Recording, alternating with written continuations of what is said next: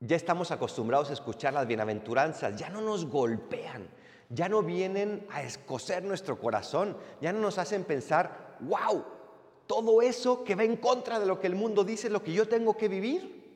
Ya lo escuchamos y la verdad es que decimos, pues está bien, pero pues eso lo harán los santos. Está bien, pero pues eso no me toca a mí. Y sin embargo, estas bienaventuranzas nos tocan a ti y a mí, porque somos cristianos y Cristo les habla a los cristianos, porque somos cristianos y queremos imitar a Jesús que vivió esas bienaventuranzas. La iglesia es muy sabia en todo esto. Cuando vemos que Jesús vive esas bienaventuranzas, cuando se deja perseguir, cuando es pobre de espíritu, cuando llora, decimos, pues bueno, era Jesús. Y por eso la iglesia nos pone ejemplos en los santos, que no son Dios, que no adoramos, que son hombres como tú y como yo, pero que pusieron todo su corazón en intentar vivir como Jesús. Y por eso a mí me encanta ver cómo vivieron los santos las bienaventuranzas. Y el día de hoy les voy a contar algunas anécdotas en las que San Juan Pablo II nos muestra y nos enseña cómo vivir estas bienaventuranzas. Por ejemplo, en una ocasión él tuvo que regañar a un sacerdote que había hecho algo, no sé qué, pero que se había equivocado. Lo regañó muy fuertemente. Estuvo hablando con él largo tiempo. Por fin el sacerdote aceptó sus errores, aceptó que se había equivocado y estaba sumamente contrito y se sentía en su ser muy pequeñito.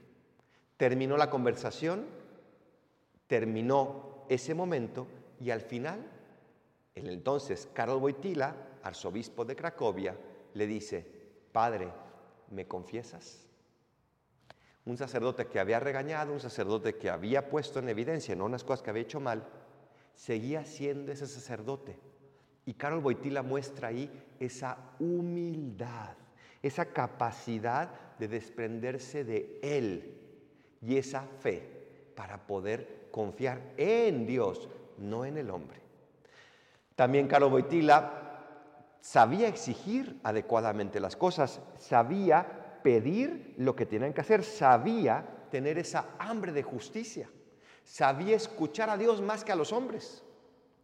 Tenía un consejero y el consejero le decía, tienes que hacer esto. Y él en conciencia decía, no, no es lo justo. Y el consejero le volvió a decir, tienes que hacerlo. Y él en conciencia decía, no es lo justo, es que tienes que hacerlo. Y él en conciencia dijo una vez más, no es lo justo, tienes que hacerlo. Carlos Boitila se quita la cruz pectoral, que es la que llevan los obispos, se le entrega al sacerdote y le dice, tú gobierna entonces.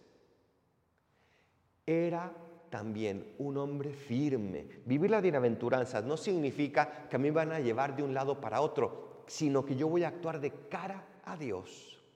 El sacerdote cuando ve eso le dice, tienes razón, tú tienes que actuar de acuerdo a tu conciencia.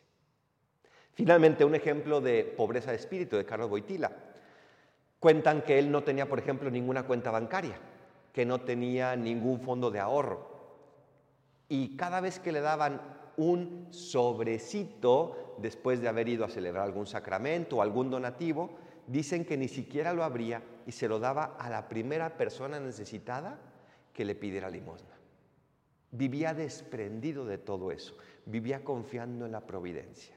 ¿Cómo puedes vivir tú estas bienaventuranzas? ¿Cómo puedes ser dichoso en una pobreza de espíritu?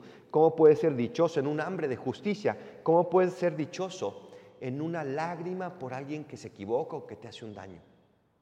Busca a Jesús y a través del ejemplo de los santos, imítalo a Él, que es el único digno de ser adorado y por lo tanto de ser imitado en toda su plenitud.